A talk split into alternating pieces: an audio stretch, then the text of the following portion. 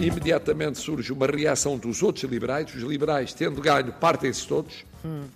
No minuto seguinte, tratam com pouca uh, grandeza Dom Pedro, que morre de tuberculose muito novo, com 35 ou 36 anos, no mesmo quarto onde tinha nascido, no Palácio de Queluz, mas, mas maltratado pelos Sim. seus antigos admiradores, e dividem-se em vários partidos os liberais. O partido que defende à francesa a Constituição de 22, o partido que defende à inglesa a Carta Constitucional e um que diz não temos que fazer outra Constituição. Uhum. É este que ganha e nasce a Constituição de 1838. Estamos com o Marcelo Rebelo de Sousa, é o Presidente da República, é professor catedrático jubilado da Faculdade de Direito da Universidade de Lisboa, já foi líder partidário do PSD, ministro, deputado constituinte, isto para lá da sua atividade como analista na comunicação social. E, Sr. Presidente, agradeço-lhe muitíssimo. É um prazer, Flora, é um prazer. Primeiro sou professor, a minha vida é ser professor, é a minha vocação, e o ser presidente é circunstancial, é durante um período limitado de tempo. É um grande prazer estar consigo. Já tivemos noutros tempos, Exatamente. como se recordará muito bem, e, e, é um prazer duplo o estar com alunos do décimo, décimo primeiro ano para falarmos das Constituições portuguesas. Isto é, vamos fazer aqui um programa, uma conversa à volta das Constituições e pedir-lhe, Sr. Presidente, começássemos pelo princípio, não é? Pela Constituição de 1822, depois das lutas liberais, já era um documento muito avançado para a época. Era das revoluções avançadas, por ter uma só Câmara Parlamentar uhum. e porque o rei não tinha poderes efetivos nenhums. Sim. Teoricamente era o comandante supremo do Exército, teoricamente nomeava o governo, teoricamente sancionava as leis, mas de facto era um rei apagado.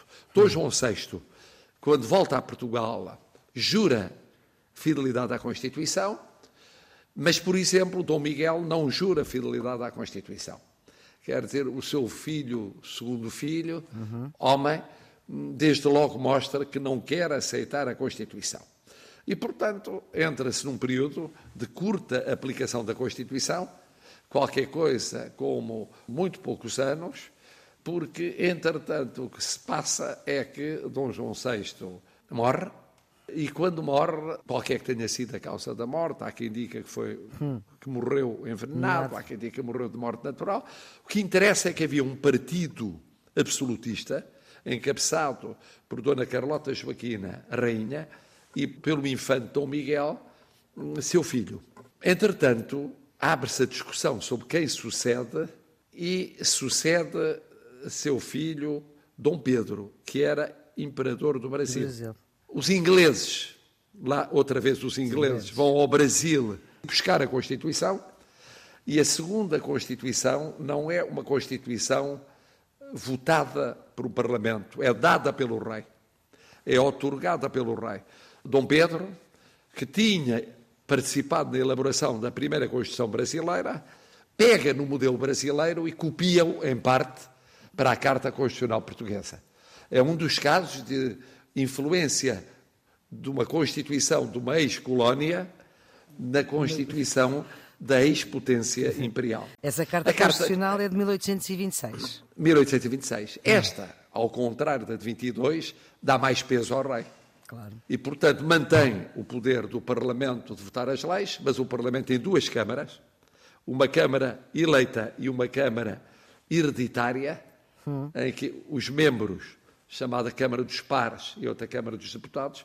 A Câmara dos Pares é formada pelos pares herdeiros de pares.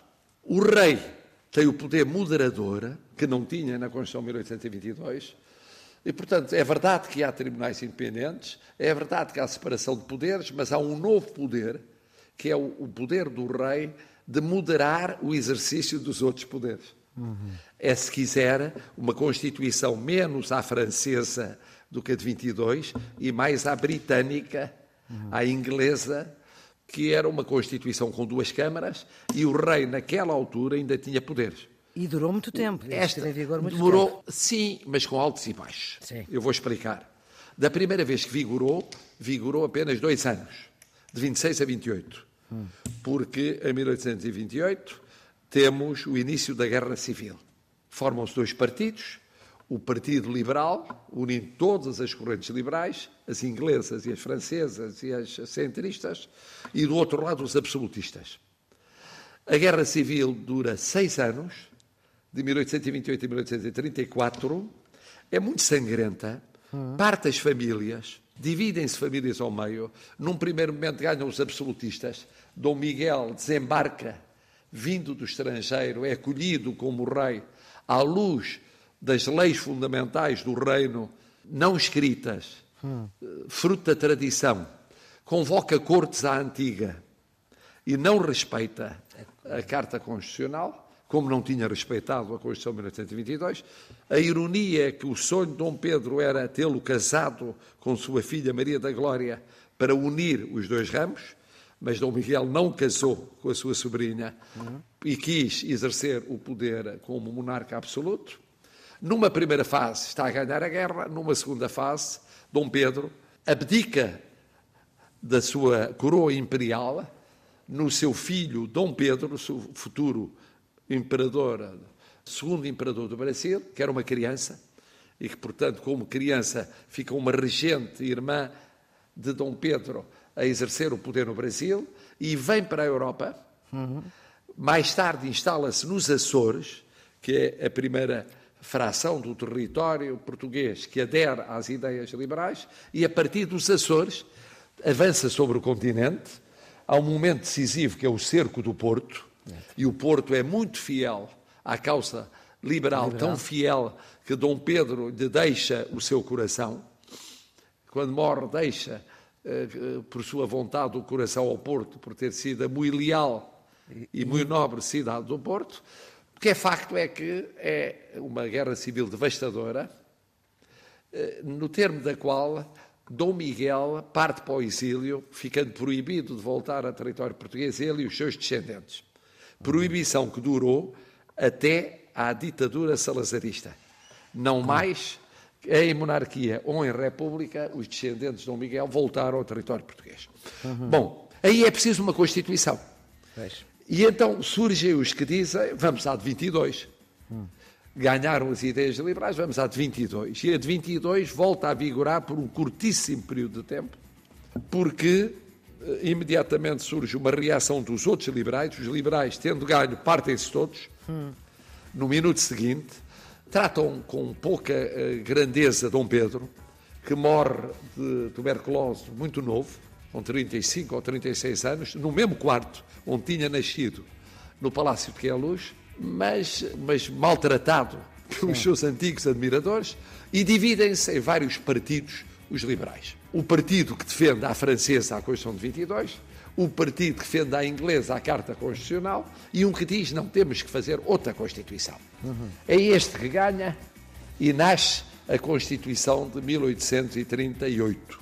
Muito obrigada, Presidente Marcelo Rebelo de Sousa, pela sua ajuda para este ano letivo inesperado. O Serviço Público Bloco de Notas volta amanhã com outra conversa sobre matérias que vão ser examinadas neste ano letivo. A produção é da jornalista Ana Fernandes, os cuidados de emissão de João Carrasco e Jorge Almeida. O Serviço Público Bloco de Notas está sempre disponível em podcast em todas as plataformas. Bom estudo e até amanhã.